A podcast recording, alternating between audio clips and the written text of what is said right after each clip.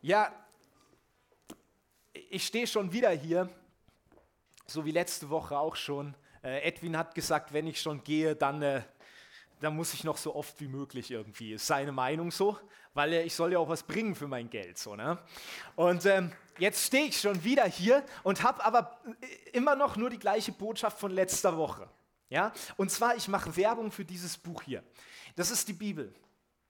Und ich sage, dieses Buch ist genau wie letzte Woche das Beste und das Wichtigste, was du überhaupt lesen kannst in deinem Leben. Und jetzt sagst du vielleicht, ja, aber alles schon gehört, das kann ich mir auch im Internet nochmal anhören. Es wird heute um was anderes gehen. Aber die Einleitung, die Aussage ist das gleiche. Dieses Buch hier, das ist, das ist wirklich Dynamit. Im, Im, positiven Sinne natürlich, ja. Es kann wirklich Dinge freisetzen in deinem Leben. Dieses Buch ist, es ist wirklich Leitung und Führung von Gott. Und es kann so viel bewegen für dich und dein persönliches Leben. Und weißt du, dass die Bibel ganz, ganz toll ist und wirklich viel bewirkt, darin sind sich sehr, sehr viele Männer und Frauen in der Weltgeschichte einig gewesen. Es gibt große, große Männer, es gibt Präsidenten, es gibt äh, Religionsstifter und so weiter, die alle gesagt haben, hey, die Bibel ist eigentlich wirklich was ganz, ganz Tolles. Und das ist wirklich so allgemein anerkannt und das, die Bibel ist das bekannteste Buch überhaupt in der Welt. Da haben die aller, allermeisten Menschen schon mal was gehört. Zumindest in Deutschland und Österreich. Ich glaube, da weiß jeder ungefähr Bibel, ja, okay, äh, habe ich schon mal davon gehört, habe ich schon mal irgendwo was vielleicht draus gelesen oder so. Aber ich glaube, dass die Bibel auch das Buch ist, wo die meisten Ausreden darüber existieren, warum sie nicht gelesen wird. Also es ist das bekannteste Buch, aber auch das Buch, wo die meisten Ausreden für erfunden werden, warum man es nicht liest. Und drei bekannte Ausreden sind, äh, die Bibel ist eh nicht richtig, die Bibel ist eh nicht wahr, sie ist falsch und sie ist auf keinen Fall mehr aktuell. Das ist so die erste Ausrede, dass Menschen sagen, hey, ich lese es nicht, weil es ist eh falsch. Das ist, das ist nicht die Wahrheit, was da drin steht. Das ist widerlegt und sie widerspricht sich und sie ist nicht aktuell. Sie, sie hat nicht, was hat das, was vor 2000 Jahren irgendwer aufgeschrieben hat, mit meinem Leben heute zu tun? Wenn du das glaubst, hör die Predigt von letzter Woche. Ich gehe ein bisschen darauf ein, auf dieses Vorurteil und äh, zeigt da ganz klar, hey, die Bibel spricht auch heute noch ganz aktuell und es ist eben nicht falsch. Es ist wirklich die Wahrheit. Die zweite Ausrede ist, dass Leute sagen, ja, die Bibel ist schon toll, aber die ist viel zu kompliziert. Das verstehe ich eh nicht, was da drin steht.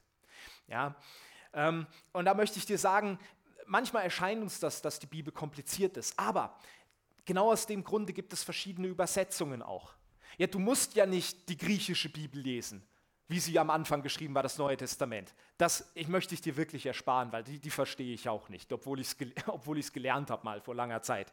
Du musst nicht Luther von 1835 lesen das ist wirklich mühsam. Also wenn du mal nachts nicht schlafen kannst, mach es, weil das wird funktionieren, wenn du versuchst, das zu lesen und du hast wahrscheinlich gute Träume danach.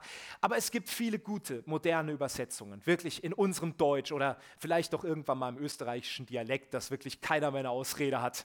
Vielleicht wird das mal übersetzt. Wende dich an Open Doors, die, die machen eine gute Übersetzungsarbeit.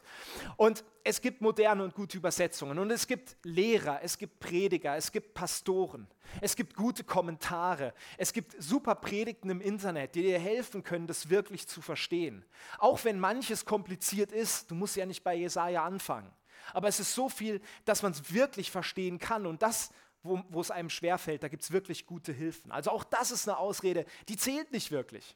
Und dann gibt es die dritte Ausrede, dass Leute sagen, hey, die ist so langweilig, die Bibel ich würde es ja lesen, aber hey, entschuldige mal, das ist, das ist einfach stinklangweilig, was da drin steht. Ja? Und ich glaube, dass das nicht stimmt. Die Bibel ist wirklich ein extrem spannendes Buch. Manchmal erscheinen uns Stellen langweilig, habe ich selber schon erlebt, weil wir nicht verstehen, was Gott damit sagen will. Und deswegen brauchen wir das, dass manchmal Leute uns das erklären. Oder der Heilige Geist uns sagt, hey, das steht zum dritten Mal in der Bibel, weil ich dir vielleicht was sagen möchte dadurch. Ja, ich nehme das manchmal sehr genau, hier drittes Buch Mose beispielsweise, weil ich etwas sagen will dafür, weil es auch noch Auswirkungen hat auf dein Leben. Die Bibel ist ein ungemein spannendes Buch. Das merken wir schon allein an der Tatsache, dass ziemlich viele Kriminalfälle in ihr geschildert werden. Ja, also da kann kein Tatort mithalten aus meiner Sicht. Das ist, die Bibel ist brutal ehrlich, auch wenn Leute, die wirklich Vorbilder für uns sind, mal richtig daneben gelangt haben. Ehebruch, Mord, Diebstahl und so weiter. Die Bibel nennt das alles schonungslos beim Namen. Und es ist wirklich spannend. Viele Kriminalfälle, viele Straftaten stecken hier drin. Und diese Predigt hier ist eine Premiere.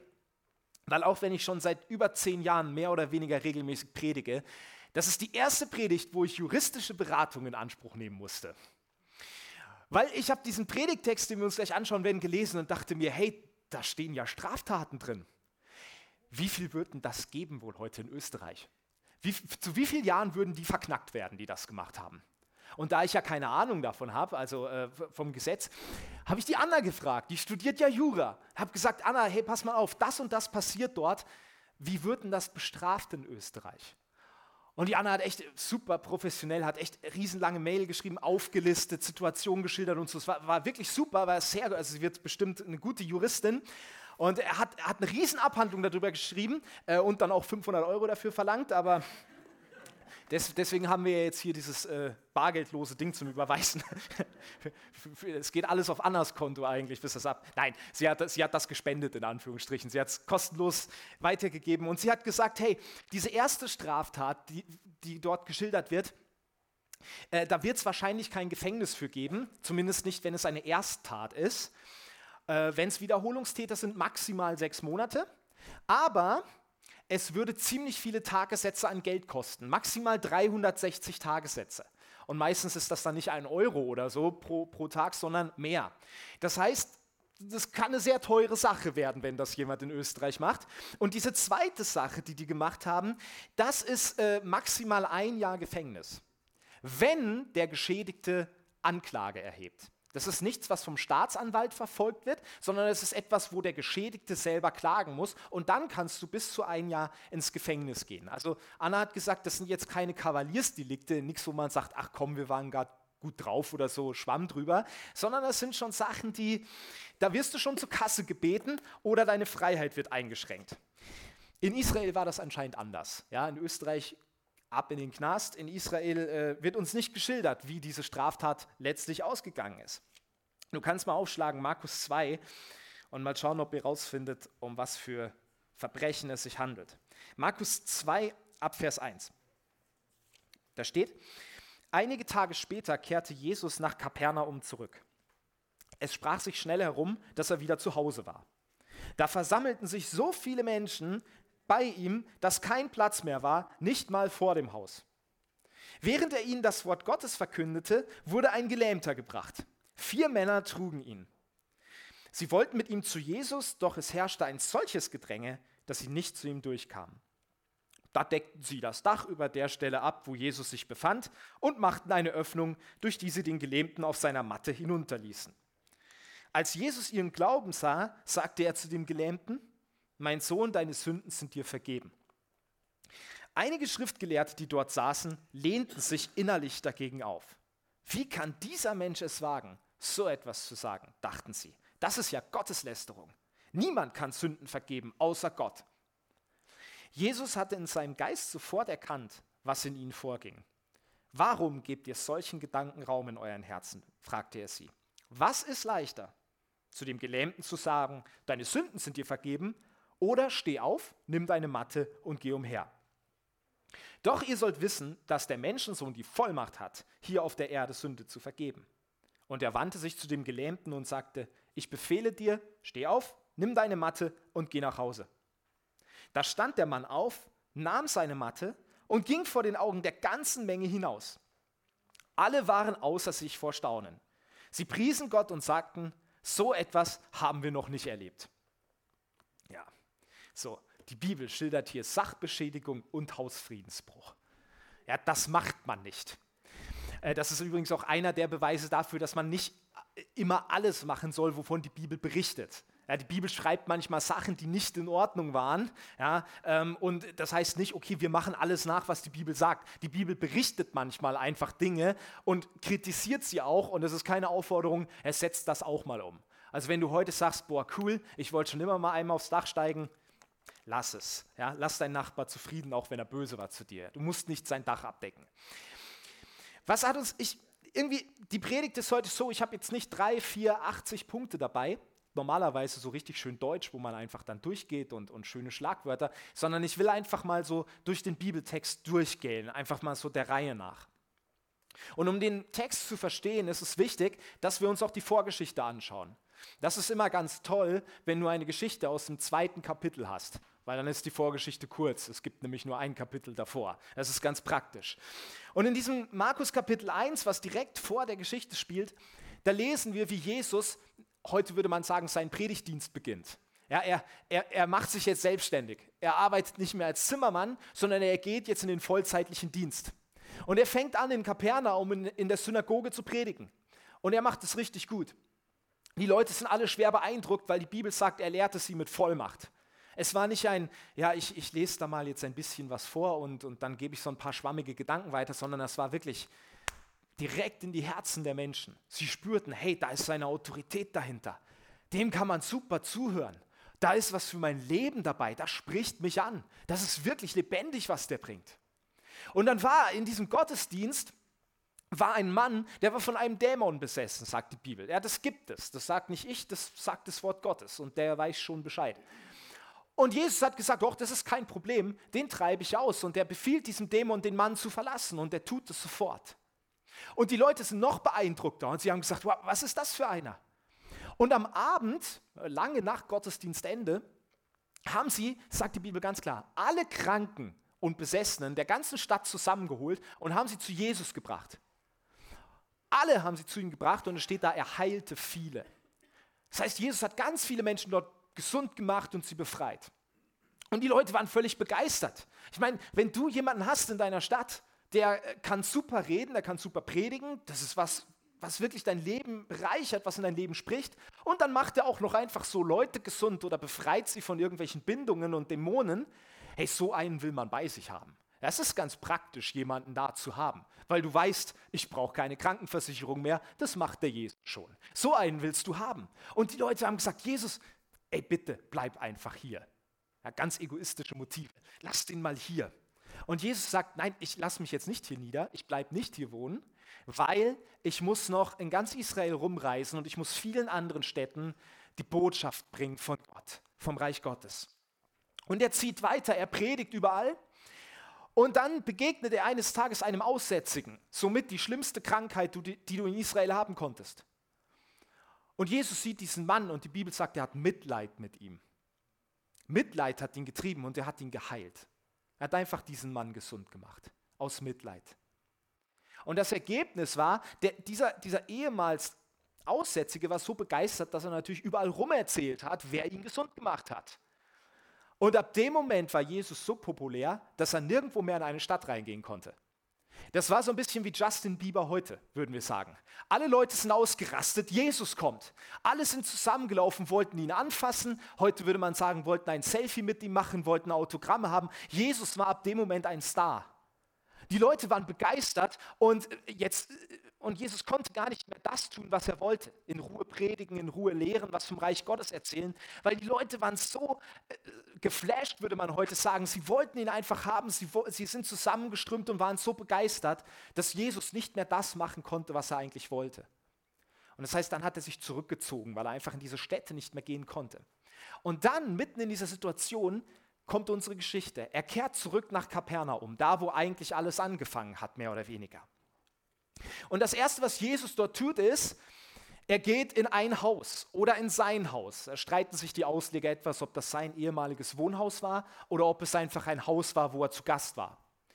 Und auch in Kapernaum kriegen die Leute das mit. Hey, der Typ, der mal vor einigen Tagen oder Wochen so viele Leute hier gesund gemacht hat, der ist wieder da. Da müssen wir hin. Die ganze Stadt lief zusammen, so viel wie möglich rein ins Haus und es kamen so viele, dass sie noch draußen rumstehen mussten. Es ging nicht, das Haus war zu klein.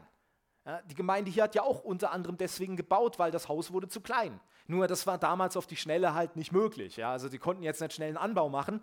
Deswegen mussten die Leute bis lange vor die Tür stehen. Und sie kommen zusammen und Jesus tut etwas und zwar er predigt. Er lehrt das Wort Gottes.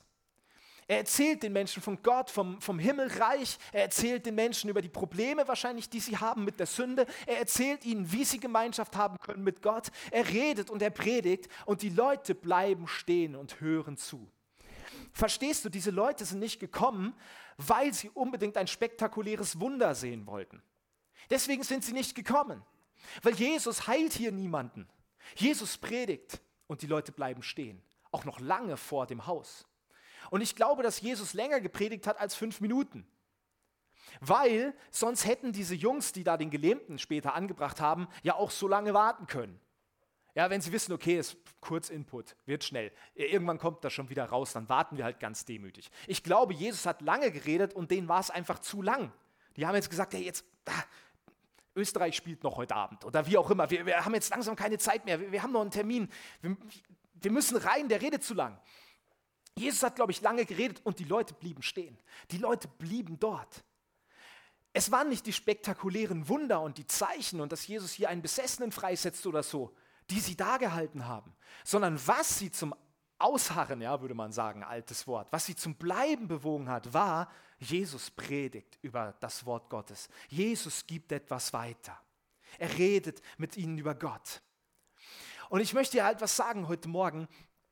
Äh, wenn du nichts mitnimmst, dann das bitte. Du bist nicht Jesus. Schon mal eine Wahrheit, die manche hören müssen. Du bist nicht Jesus, aber auch du hast was zu sagen. Du bist nicht Jesus, aber auch du hast was zu sagen. Weißt du, vielleicht sagst du, äh, ich könnte mir niemals vorstellen, hier auf der Bühne zu stehen und zu predigen. Ich bin kein Prediger. Vielleicht sagst du, ich, boah, ich könnte niemals ein Mikro in die Hand nehmen da vorne. Ich könnte niemals Zeugnis geben hier vorne, irgendwie durch ein Mikrofon und Leute hören zu. Das ist die schlimmste Vorstellung. Ich, ich kann das nicht. Ich kann nicht so reden, dass, dass ganze Menschenmassen fünf Stunden lang zuhören. Vielleicht sagst du, ich bin kein Lehrer, ich bin, ich bin kein Evangelist, ich bin kein Prediger und so weiter. Vielleicht wirst du nie vor Menschenmassen stehen. Vielleicht wird es auch nie so sein, dass so viele Leute in deinem Wohnzimmer sitzen, dass sie bis raus auf die Straße stehen müssen, weil sie irgendwie zuhören wollen, wie du was erzählst. Das mag sein, dass das nie passieren wird, aber du hast etwas zu sagen. Jesus hat hier keine Menschen gesund gemacht, er hat gepredigt über das Wort Gottes, er hat über Gott gesprochen. Und auch du hast was darüber zu sagen. Du hast was erlebt mit Gott. Wir haben Leute hier in der Gemeinde, die sind schon geheilt worden. Von Krebs, von anderen Dingen. Ihr habt Heilung erlebt. Leute haben hier schon erlebt, ihr sitzt hier, wie Gott in euer Leben reingesprochen hat. Hier haben viele Leute erlebt, wie sich ihr Leben dramatisch verändert hat, als sie Jesus gesagt haben, hey komm, nimm du die Herrschaft über mein Leben. Ihr habt erlebt, wie zerbrochene Beziehungen wiederhergestellt worden sind, wie Vergebung entstanden ist. Ihr habt erlebt, wie Gott euch geführt und geleitet hat in herausfordernden Situationen. Ihr habt schon viel erlebt und ihr habt was zu sagen. Und es muss nicht immer vorne von der Bühne sein. Es muss auch nicht jeder auf die Straße gehen und irgendwelche wildfremden Leute ansprechen und sagen, ich will dir mal sagen, was Jesus in meinem Leben gemacht hat. Hey, du kannst doch einfach auch mit den Leuten anfangen, die in deinem Wohnzimmer sitzen. Es reicht ja, wenn erstmal zwei auf dem Sofa sitzen, Freunde von dir, Nachbarn, Arbeitskollegen, die einfach kommen und man redet und man unterhält sich und wenn eine Beziehung mehr wird als einfach nur, ach ja, wie geht's denn dir? Ja, passt schon. Ja, wenn es mal mehr wird und man redet über Herausforderungen, man spricht über das Leben, man weiß, was im anderen vorgeht. Hey, dann merkt man, hey, Leute brauchen Hilfe, die brauchen Ratschläge, die haben Fragen ans Leben. Die, die wollen Dinge wissen, sie wissen nicht, wie sie mit manchen Situationen umgehen sollen. Und du hast aber was. Du kannst ihnen was erzählen, wie es war, als du krank warst wie es war, als du vielleicht arbeitslos warst. Wie es war, als du vor Herausforderungen standest in deiner Familie und so weiter. Du kannst ihnen erzählen, wie dein Leben aussah, bevor du Jesus kennengelernt hast. Du hast was zu sagen. Wenn du hast was mit Gott erlebt, du hast Dinge, viele Dinge gehört an seinem Wort und du hast den Heiligen Geist in dir. Die Bibel sagt, wenn du mit Jesus lebst, wohnt der Heilige Geist in dir.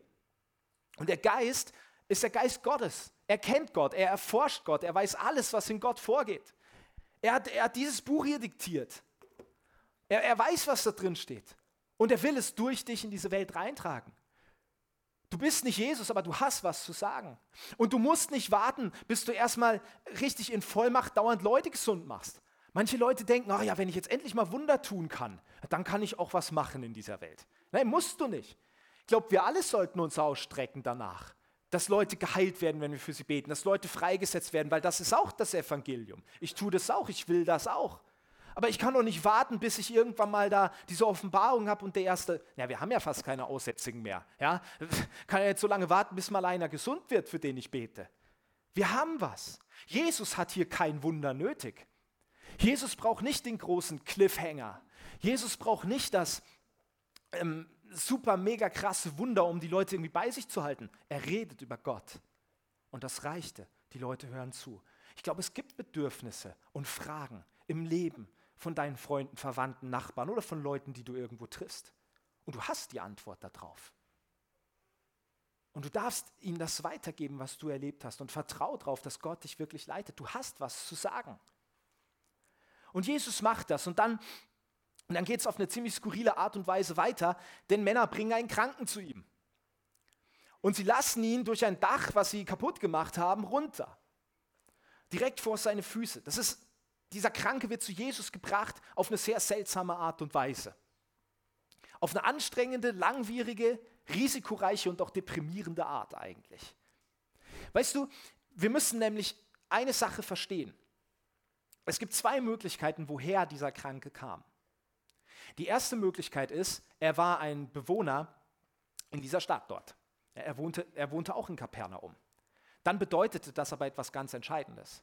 Und zwar, dass dieser Mann schon mal bei Jesus war, als er geheilt hat, und er wurde nicht geheilt. Warum? Wenn dieser Mann in Kapernaum gewohnt hat, dann haben wir gelesen in Markus 1, 32 bis 34, dass alle Kranken zu Jesus gebracht wurden. Und er heilte viele. Das heißt übrigens an der Stelle ganz klar, dass nicht alle geheilt wurden. Ich weiß nicht warum, aber die Bibel sagt das. Es wurden alle gebracht und viele wurden geheilt.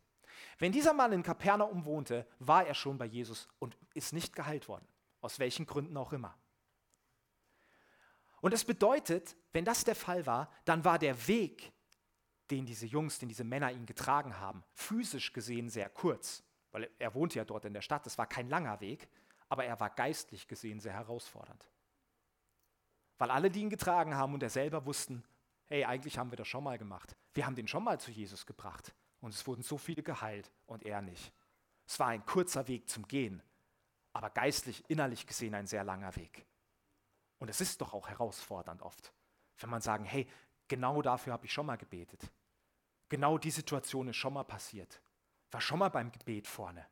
Hab schon mal gedacht, Jesus hätte in mein Leben gesprochen und es ist nicht passiert. Das ist ganz schön herausfordernd. Das ist die erste Möglichkeit. Dieser Mann war schon mal bei Jesus und ist nicht geheilt worden beim ersten Mal. Die zweite Möglichkeit ist, er kam aus einer anderen Stadt. Und das bedeutet, geistlich gesehen war es vielleicht nicht ganz so herausfordernd, weil es war seine erste Begegnung mit Jesus, aber der Weg war extrem lang. Das waren ein paar Kilometer, die die Jungs zum Schleppen hatten, auf einer Matte. Und weißt du, die, es gibt Ausleger, die gehen davon aus, dass der Gelähmte nicht nur an den Beinen gelähmt war, sondern aufgrund des griechischen Wortes mehr oder weniger am ganzen Körper gelähmt war. Der, der konnte gar nichts machen. Und das heißt, die, die, die müssen ihn über Kilometer und Kilometer geschleppt haben. Einen völlig hilflosen Menschen, der zudem in der Geschichte auch total passiv geschildert wird. Theologen gehen davon aus, dass es nicht sein Glaube war, der ihn dorthin gebracht hat zu Jesus, sondern dass eigentlich die treibende Kraft hinter allem seine Freunde waren und nicht unbedingt er selber. Das sind die zwei Möglichkeiten und das sind beides irgendwie heftige Dinge. Das ist ein Mann, der ist vielleicht schon mal enttäuscht worden. Oder das sind Männer, die ein großes Risiko auf sich genommen haben, die echt durchgehalten haben, die lange, hart diesen Mann geschleppt haben, den vielleicht alles wehgetan hat. Und dann müssen sie auch noch ein Dach abdecken. Und ich möchte uns fragen heute Morgen, wen bringst du zu Jesus? Wen bringen wir mit? Und ich meine jetzt nicht in die Gemeinde am Sonntag oder am Mittwochabend, wenn wir einladen, das ist, das ist auch gut, aber wen bringen wir zu Jesus direkt vor seine Füße im Gebet? Für wen beten wir? Wen bringen wir in die Gegenwart Jesu? Seit Jahren möglicherweise. Oder auch da, wo es schon mal nicht geklappt hat. Weil wie oft ist es so? Du betest, dass ein Mensch in Gottesdienst kommt, dass ein Mensch Jesus begegnet. Und dann kommt er mal mit. Ich habe das selber erlebt. Mein bester Freund früher, den, einmal habe ich ihn mit in die Gemeinde gebracht. Und ich dachte, ey, wenn er einmal da ist, äh, der Jesus wird ihn erreichen und, und er wird ihm sein Leben geben. Ja, nix war's. Nix war's. Und dann ist man irgendwie deprimiert, weil man sich denkt, ja, jetzt weiß ich auch nicht mehr, was gehen soll. Jetzt ist irgendwie, bin ich mit meinem Latein auch am Ende. Jetzt durfte ich einmal für einen Menschen beten und er ist nicht gesund geworden. Jetzt habe ich einmal mit einem Menschen geredet auf der Straße und der hat sich nicht sofort bekehrt. Ja gut, das funktioniert halt nicht. Und wie schnell geben wir dann auf? Die haben nicht aufgegeben. Die haben gesagt, okay, er wurde vielleicht beim ersten Mal nicht geheilt. Wir gehen ein, wir gehen ein zweites Mal hin. Und wie schnell ist es so, man gibt Menschen, man gibt Gemeinden, man gibt eigentlich unterm Strich Jesus einmal eine Chance und dann sagt man, ja, funktioniert nicht. Du gehst da einmal zum Gebet hier nach vorne, lässt von Edwin für dich beten, in Anführungsstrichen nichts passiert und dann heißt es, ah, da muss ich schnell zu jemand anderem gehen, weil da klappt es offenbar nicht bei dem. Ja, oder bei wem auch immer. Hey, äh, es geht nicht um die Person, es geht um Jesus. Manche Leute vergöttern irgendwelche Personen, irgendwelche Pastoren, weil sie glauben, ah, das ist jetzt der, der was macht. Die Bibel sagt ganz klar, nein, es ist nie der Mensch, der was macht. Es ist immer der Heilige Geist, der wirkt und den haben alle gleich. Sicherlich haben Leute eine bestimmte Salbung, sicherlich haben Leute in einem gewissen Bereich mehr Fähigkeiten als andere, aber vertraue ich Gott oder vertraue ich Menschen? Und wie schnell geben wir dann auf und sagen, ja, das klappt halt nicht. Wie schnell sind uns Dinge zu anstrengend? Ah, ich bete seit zehn Jahren für den, nichts passiert. Naja, lassen wir halt nach so langsam. Weißt du, ich bin auch manchmal deprimiert. Ich bete seit ungefähr 26 Jahren für meine Großeltern, dass die sich bekehren. Nix, null. Es wird eher schlimmer. Also die werden eher noch ablehnender. Warum weiß ich auch nicht. Ja? Und ich denke mir da auch manchmal so, hey Jesus, jetzt, es wird doch langsam mal Zeit, die werden auch nicht jünger.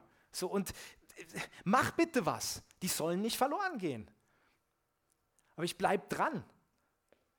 Weißt du, ich, ich, ich habe auch mal mittendrin irgendwann aufgehört und habe mir gedacht, naja gut, hast schon so viel gebetet und so. Aber wir, wir, wir sollen weiter dranbleiben. Und ich möchte dich das fragen, wen, in wen investierst du, wen begleitest du, an wem bist du dran? Was ist für dich diese, diese Herausforderung? Und ich glaube, dass vielleicht jetzt wirklich in dieser Zeit ein paar von euch Menschen aufs Herz bekommen, für die sie wieder beten sollen oder die ihr wieder mal einladen sollt. Oder Gott hat mir auch jemanden gezeigt, das muss ich noch heute machen, dem ich mal wieder auf Facebook schreiben soll. Ein alter Sänger aus, ähm, also ein Sänger aus meiner alten Band, er ist noch jung. Und mal wieder fragen soll, hey, wie geht's dir eigentlich? Um Kontakt zu ihm zu halten, um, um für ihn zu beten, um ihn wirklich zu erreichen für Jesus. Wen bringen wir zu Jesus? Oder sitzen wir halt einfach da oder vor der Tür und sagen, ja, Hauptsache, Hauptsache ich bin da, reicht ja.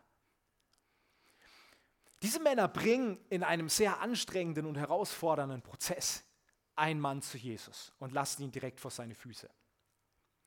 Mitten in der Predigt. Und Jesus reagiert ziemlich überraschend darauf. Weil, weißt du, ich, aus meiner Sicht, ich habe mir überlegt, okay, wie, wie hätte Jesus noch reagieren können?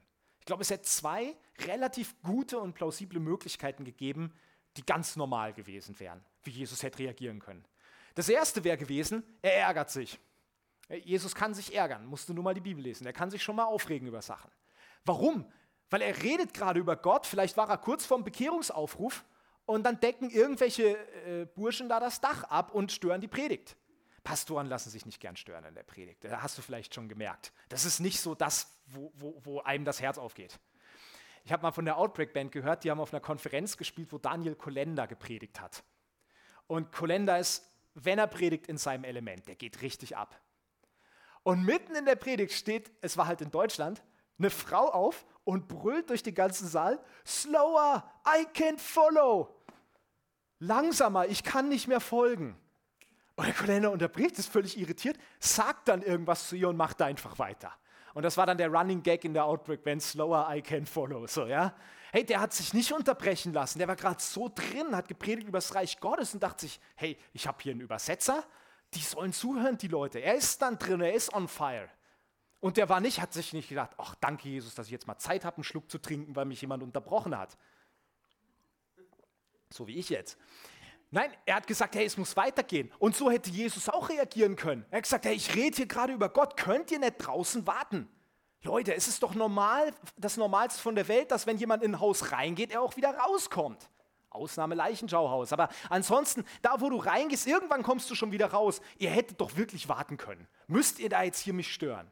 Das wäre das Erste. Jesus hätte sich ärgern können, wäre eine normale Reaktion. Die zweite normale Reaktion wäre gewesen, ja, ich heile ihn halt schnell, mache ihn halt gesund. Das, bei Jesus hat das meistens auch nicht lange gedauert, das ging relativ zügig. Der musste nicht 20 Minuten brüllen und sicher gehen, dass Gott ihn irgendwie hört oder um einen Kranken tanzen oder irgendwie, was manche Leute so machen.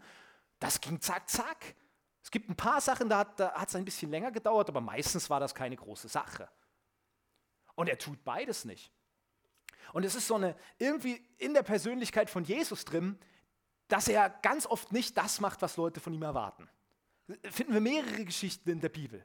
Ja, Leute haben mal erwartet, dass er eine Frau zur Steinigung verurteilt. Hat er nicht gemacht. Leute haben erwartet, dass er sagt, zahlt keine Steuern dem Kaiser. Hat er nicht getan. Leute haben, viele Leute haben erwartet, dass er das Reich Israel wieder aufbaut.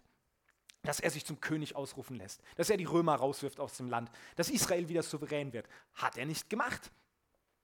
Leute waren irritiert, weil er auf einmal angefangen hat, mit Zöllnern, mit Zündern, mit, mit Ausgestoßenen aus der Gesellschaft zu essen. Das fanden Leute seltsam. Das geht doch nicht. Leute, seine eigenen Jünger waren irritiert, als eine Frau beim Abendessen auf einmal zu Jesus kommt und ihm, ihm so ein teures Öl über den Kopf gießt. Die Leute, die Jünger haben erwartet, dass Jesus die Frau rauswirft und sagt, hey, ich rede hier gerade, ich esse hier gerade und das Öl hättest mal lieber verkaufen können. Das war teuer, die, die paar tausend Euro. Hättest du mal die den Armen gegeben, statt die über mir auszuleeren. Und Jesus macht genau das Gegenteil. Jesus war sehr gut organisiert, aber Jesus war nie berechenbar. Das glaube ich wirklich. Jesus war ein organisierter und fokussierter Mensch. Denn drei Jahre lang zieht er in ganz Israel herum. Er weiß ganz genau, wann er wohin geht und er verliert nie sein Ziel aus den Augen. Für ihn war immer klar, am Ende werde ich in Jerusalem sein und ich werde dort gekreuzigt und ich werde wieder auferstehen. Er war wirklich fokussiert, er hat ein Ziel gehabt, er war organisiert, er hat das geplant, er wusste, wann was dran ist, aber er war nie berechenbar. Ganz oft konntest du nie sagen, haben Leute immer gedacht, ja, ich weiß schon, wie Jesus reagiert und er macht es immer ganz oft anders. Und was Jesus erstmal macht hier in dieser Situation ist, er findet ihren Glauben gut. Als Jesus ihren Glauben sah, Jesus registriert das und wahrscheinlich waren es die Männer oben auf dem Dach, die er meint, die den Gelähmten runtergelassen haben. Er registriert, hey, die haben echt Glauben. Und das ist erstmal was, was Jesus gut findet. Die einzige Sache, mit der du Jesus beeindrucken kannst, ist Glaube. Nichts sonst. Jesus hat sich nie beeindrucken lassen von, von Geld, von Fähigkeiten, von Talenten, von Finanzen und so weiter. Jesus hat sich immer nur beeindrucken lassen im Neuen Testament von Glauben. Das Einzige, worüber Jesus sich wundert, ist Glaube oder Unglaube. Und das zeigt auch schon was. Jesus gefällt das, was er dort gesehen hat. Er findet das gut. Hey, da sind Leute, die, die haben so ein Vertrauen drauf, dass ich jetzt hier gleich was Großartiges mache. Die begehen sogar eine Straftat. Jesus vergibt diesem Mann. Und das ist eigentlich erstmal seltsam im ersten Moment. Weil man sich denkt, Jesus, du, der ist, die haben den wahrscheinlich nicht hergeschleppt, damit er Vergebung bekommt. Jesus, da liegt ein Kranker. Manchmal wundern wir uns ja auch über Jesus. Da steht ein Blinder vor ihm und Jesus sagt, du, was willst du eigentlich? Was, was soll ich denn jetzt machen? Wo man sich denkt, Jesus, also ein bisschen eins und eins zusammenzählen. Das ist, guck mal, du hast woanders Blinde geheilt, vielleicht möchte der auch, dass du ihn gesund machst. Aber Jesus will das hören. Jesus will, dass wir, dass wir zu ihm reden. Wir können nicht ins Gebet gehen und sagen, oh Jesus, du weißt ja eh schon alles, was ich brauche. Dann, ist, das ist, dann hast du ein sehr kurzes Gebetsleben, aber auch sehr ineffektiv. Ja, Jesus will das hören, das sagt das Neue Testament ganz klar. Und Jesus, er steht vor diesem Mann und sagt einfach, ich vergebe dir deine Sünden. Und was wir hier sehen können, ist, Vergebung hat immer Priorität bei Jesus. Immer. Jesus vergibt diesem Mann seine Sünden weil das das Wichtigste ist für Jesus, dass Menschen ihre Sünden vergeben werden. Nicht Heilung, nicht soziale Gerechtigkeit, nicht Freiheit, nicht Wohlstand oder Versorgung, nicht Umweltschutz und so weiter. Das sind alles wichtige Dinge, wo ich auch glaube, da können wir biblisch wirklich was sehen, ja? aber die sind alle dem einen Ziel nachgeordnet. Und das Hauptziel ist immer, Menschen müssen Vergebung ihrer Sünden bekommen. Menschen müssen in die Gegenwart Gottes kommen können. Und das geht nur, wenn die Sünde weg ist. Und es gibt viele christliche Werke, die haben gut angefangen und dann haben sie einen dieser Nebenpunkte zum Hauptpunkt erklärt. Die treten ein für Umweltschutz, aber du hörst nichts davon, dass, dass Jesus Sündern vergeben will. Sie treten ein und wollen Menschen erretten, ja, Prostituierte von der Straße holen, was super ist, aber ihnen jetzt was von Jesus predigen und wirklich sagen, hey, du, du brauchst nicht nur ein neues Leben, du musst nicht nur rauskommen aus der Prostitution und aus Drogen, sondern du musst auch rauskommen aus der Sünde. Ja, das machen wir halt ab und zu auch mal, wenn es sich ergibt. Und ich glaube, dass das ein falscher Fokus ist. Weil wann immer Jesus gesprochen hat, auch über Versorgung, wann immer Jesus gesprochen hat über Heilung und so weiter, der Fokus war immer, Menschen muss vergeben werden. Menschen müssen ihre Sünden loswerden. Und das ist das, wo Jesus hier ganz klar den Fokus drauf setzt. Und das ist auch das, was die Schriftgelehrten kritisieren, weil sie dann sagen, hey, du kannst das nicht, das ist Gotteslästerung, was du machst. Nur Gott kann Sünden vergeben, womit sie auch nicht Unrecht haben vom Alten Testament her, in erster Linie. So. Und sie sagen, hey, das sei nicht ein todeswürdiges Vergehen, du darfst nicht Gott lästern. Und dann gibt es etwas, passiert was, was sehr selten ist in der Bibel. Jesus will was beweisen. Das ist was extrem Seltenes. Jesus heilt hier einen Menschen als Beweis. Und das macht Jesus ganz oft nicht. Und deswegen sollten wir auch keine Lehre daraus machen. Wenn du jetzt rumläufst und sagst, okay, ich, um zu beweisen, dass es Gott gibt, äh, werde ich jetzt dies und das machen und so. Ich glaube, Walter Heidenreich hat mal mit seinem Vater diskutiert, er hat das geschrieben und, und hat, hat gesagt, äh, der, der Vater war bei den Zeugen Jehovas. Und dann haben sie diskutiert, ob jetzt der christliche Glaube der richtige ist oder der der Zeugen Jehovas. Und Walter Heidenreich hat gesagt, wir machen es jetzt wie Elia auf dem Karmel. Ich werde dir beweisen, dass mein Gott der richtige ist. Wir legen deine Zeugen Jehovas Bibel auf den Tisch und meine und die falsche soll von Feuer verzehrt werden vom Himmel. So, hat nicht, also hat nicht funktioniert, um es mal vorsichtig, die waren beide noch übrig. Und Gott warnt uns auch davor, wir sollen ihn nicht versuchen. Und Jesus ist auch einer, der ganz oft sagt, hey, ich muss hier überhaupt nichts beweisen. Ganz oft haben Pharisäer und Schriftgelehrte ihn irgendwie dazu kriegen wollen, beweis mal, was du kannst. Und Jesus hat sich nie auf das Spiel eingelassen. Er hat nie gesagt, oh, ich bin ja in der Bringschuld. Er wusste immer, in welcher Autorität er unterwegs war. Der hat gesagt, ja, ihr kriegt überhaupt kein Zeichen hier. Ich muss hier gar nichts beweisen. Ich habe euch schon in der Bibel gezeigt, wie es aussieht. Ihr müsstet mich eigentlich erkennen. Und hier ist eine der ganz, ganz wenigen Stellen, wo er es tut. Nämlich um zu zeigen, doch, ich kann hier, ich kann Sünde vergeben. Weil er sagt einfach, hey, pass mal auf, okay, was ist denn leichter zu sagen, nur zu sagen, deine Sünden sind dir vergeben oder steh auf und geh umher. Er wartet die Antwort nicht ab, weil er weiß, leichter zu sagen ist, steh auf und geh umher. Äh, leichter zu sagen ist, dir sind deine Sünden vergeben, Entschuldigung, weil das kannst du nicht nachprüfen. Erzählen kannst du ja viel. Das weiß man ja nicht, ob das wirklich passiert ist. Die Leute sehen ja nicht anders aus danach. Aber wenn du zu einem sagst, steh auf und geh umher, der gelähmt war, das lässt sich schon nachprüfen. Weil dann muss man ja was sehen. Und wenn der einfach liegen bleibt, könnte es sein, dass dieser Prophet überhaupt keine Vollmacht hat. Und Jesus sagt, okay, es ist leichter zu sagen, deine Sünden sind dir vergeben. Gut, ich mache einfach das Schwerere jetzt, in euren Augen. Und dann habt ihr keine Ausrede mehr zu sagen, ich kann keine Sünden vergeben. Und er macht den Mann einfach mal gesund. Jesus weiß, in welcher Autorität er unterwegs war. Er sagt, ey, ich, ich bin Gott. Ich bin Gottes Sohn und ich habe seine Autorität. Und nach dieser Heilung geschieht dann das, was Jesus so als Herzensanliegen hat und was auch, glaube ich, für uns wichtig ist zu verstehen. Die Bibel sagt hier ganz klar, die Menschen haben Gott gepriesen. Sie priesen Gott und nicht Jesus. Und das ist eines der Herzensanliegen im Neuen Testament von Jesus. Während er auf dieser Welt war, hat er immer versucht, nicht selbst die Ehre zu bekommen von Menschen, sondern zu sagen, betet Gott an, dankt ihm und nicht mir. Und ich glaube, dass das für uns, wenn du hier sitzt und sagst, hey, ich würde auch gerne mal einen Gelähmten gesund machen oder wenigstens das Kopfschmerzen weggehen, wenn ich bete. Ich würde auch gern predigen, lehren, ich würde auch gern, was weiß ich, für Dinge tun. Ich glaube, die ganz wichtige Grundvoraussetzung ist, dass es uns darum geht, dass Gott die Ehre bekommt und nicht wir. Weil so oft führt Vollmacht ähm, zu so einer Einbildung, boah, ich hab's drauf. Ich bekomme Bestätigung von Menschen, ich sehe Früchte im Leben, die werden wirklich gesund, da passiert was. Boah, bin ich gut. So, ja. Und das ist eine ganz gefährliche Schiene, wenn wir darauf unterwegs sind. Es darf nie unsere Motivation sein, geehrt zu werden. Es darf nie unsere Motivation sein, Ehre von Menschen zu bekommen.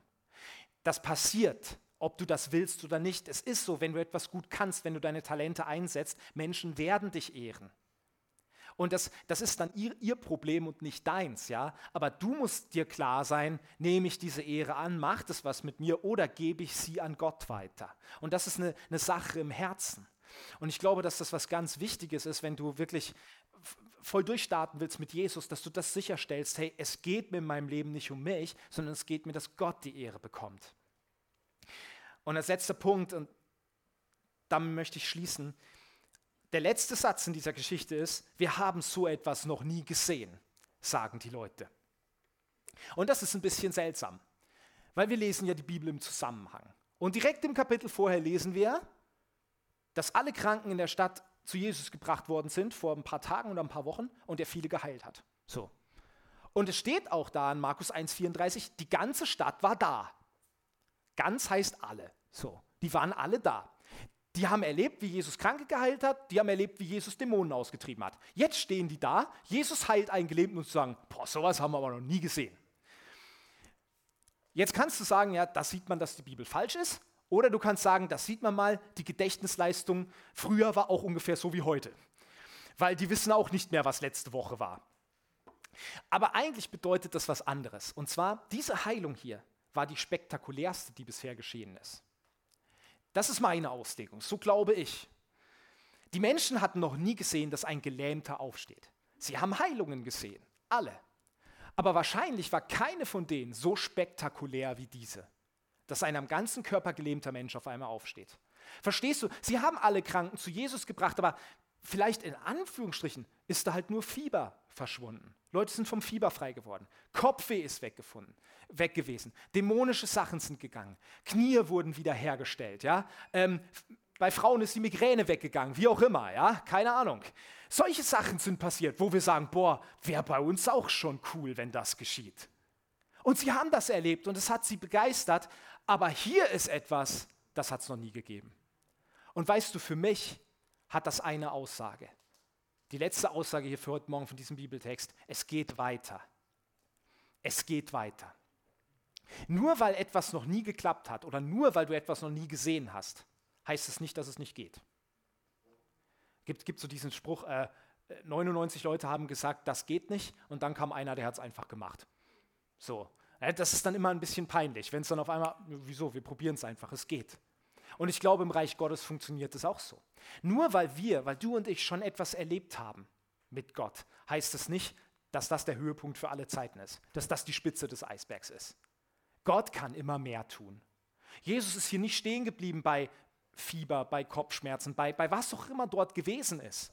Er hat noch einen draufgesetzt. Es wurde noch spektakulärer. Dieser Gelähmte wurde geheilt und so etwas Vergleichbares ist vorher nicht passiert. Und ich glaube, das ist für uns wichtig, dass wir nicht anfangen, uns mit einigen Sachen zufrieden zu geben. Ich glaube, es ist gut, dass wir dankbar sind über das, was wir erlebt haben. Deswegen machen wir auch Lobpreis, unter anderem, damit wir uns daran erinnern. Ja, bei dem Lied Ich sag Dank ist vielleicht manchmal gut, sich zu erinnern, hey Gott, wofür sage ich eigentlich Danke? Was hast denn du schon getan in meinem Leben? Aber ich glaube, wir sollten uns nicht damit zufrieden geben immer. Weißt du, nur ich, ich habe schon für Leute gebetet und, und da ist ein Knie ein bisschen besser geworden für Leute gebetet, da, da ist was passiert, die haben den Heiligen Geist empfangen oder einem ist es dann auch besser geworden irgendwie mit, mit, mit den Gelenken oder Bluthochdruck und so weiter. Und das heißt ja aber jetzt nicht, dass ich sage, ja, hat geklappt, super. Ähm, dafür kann ich beten, das passt schon. Nein, ich will mich nicht damit zufrieden geben. Es soll weitergehen. Auch wir für uns hier als Gemeinde. Nur weil wir es halt erlebt haben, dass vielleicht pro Jahr vier, fünf, sechs Leute sich taufen lassen oder so im Moment, heißt es doch nicht, dass das die Spitze des Eisbergs ist. Dass wir sagen, ja gut, damit sind wir zufrieden, das ist halt unser Wachstum. Nee, wir wollen mehr.